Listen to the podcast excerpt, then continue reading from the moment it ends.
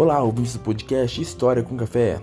Eu me chamo Luan Alves Gomes, estudo no curso de História da Universidade Estadual de Maringá e estou aqui apresentando o podcast do episódio de hoje, onde falaremos sobre a chegada do homem ao continente americano e posteriormente conversaremos sobre a ocupação do território paranaense.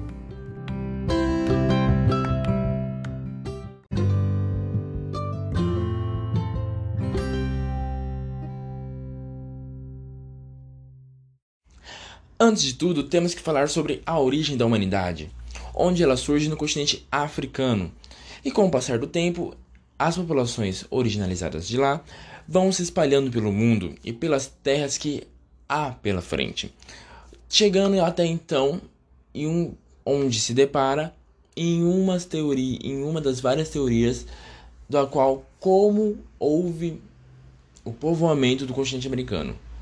Sendo uma delas a mais aceita, através do Estreito de Bering, localizado onde é atualmente o país entre o país da Rússia e o estado do Alasca, através de terras congeladas, onde atualmente não há mais essas terras e sim o oceano. Sendo essa uma das teorias mais aceitas, onde haveria a passagem dos povos asiáticos para o continente americano, onde ocorreu há 12 mil anos atrás. Com o povoamento do continente americano, dá-se a chegada a populações ao território paranaense, sendo dividido em três populações: os Humaitá, os Sambaqui e os Umbu, dando toda essa origem a 9 mil a 3 mil anos antes do presente. Sendo dividido o território paranaense em três populações e três localidades, sendo os sambaquis vivendo no litoral, os umbu em terras altas e os humaitá em vales dos grandes rios. Esses povos obtinham culturas diferentes e costumes diferentes, da qual compartilhavam o mesmo território paranaense. Com o passar do tempo, dá-se a chegada dos povos cerâmicos e agricultores, que ocuparam o território paranaense por volta de 2500 anos antes de Cristo, dividido em dois povos, os Guaranis e os Caigangue. Vamos conversar agora sobre os Guaranis, da qual seu nome tem sua nomenclatura, usada para determinar a população e o seu idioma falado. Eles ocuparam os vales e as terras adjacentes de quase todos os grandes rios, sem houver ocupação em áreas campestres. Viviam em aldeias, em grandes clareiras, em florestas, da qual podiam comportar mais de mil pessoas, através de grupos parentescos, formando-se assim, abrindo a possibilidade para laços entre esses grupos, fortalecendo assim a sua vivência e a continuidade de sua população. Temos também os Kaigang, sendo a nomenclatura de sua palavra a referir-se à população e à sua língua falada. Esses são os primeiros indígenas agricultores e ceramistas a chegar no território paranaense, da qual ocupavam grandes regiões campestres.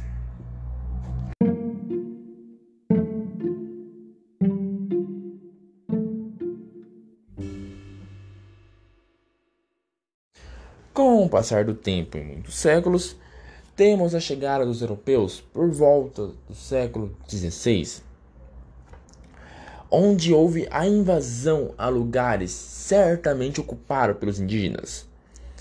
Os europeus chegam aqui com o objetivo de extrair riquezas e extrair matérias-primas e se deparam com indígenas que já viviam nesse lugar, da qual esses europeus defendiam a descoberta, o desbravamento de um novo lugar. Europeus esses que tiveram o seu primeiro contato com os nativos carijós, da qual esses têm origem guarani, e estabelece ali uma relação entre os nativos os europeus através de trocas de artefatos e troca de mão de obra indígena. Sendo assim, os europeus forneciam artefatos muitas vezes não benéficos para os indígenas e os indígenas ofereciam sua mão de obra, da qual era a única coisa que eles podiam oferecer, obtendo-se aí uma relação extremamente desigual. Junto com a chegada dos europeus, temos também a chegada da religião católica e suas missões jesuítas.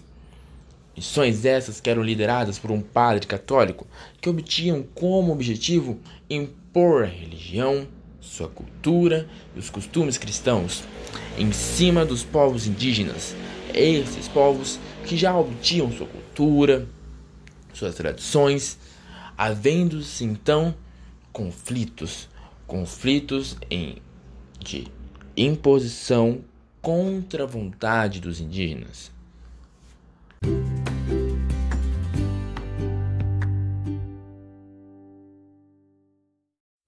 Conclui-se então que há uma reestruturação da maneira dos povos indígenas viverem devido à chegada dos povos europeus, povos esses que modificaram totalmente a sociedade indígena através da religião, do cotidiano, seus costumes, suas tradições, havendo um genocídio, uma diminuição da cultura indígena, um desrespeito ao próximo, àquele que já habitava as terras.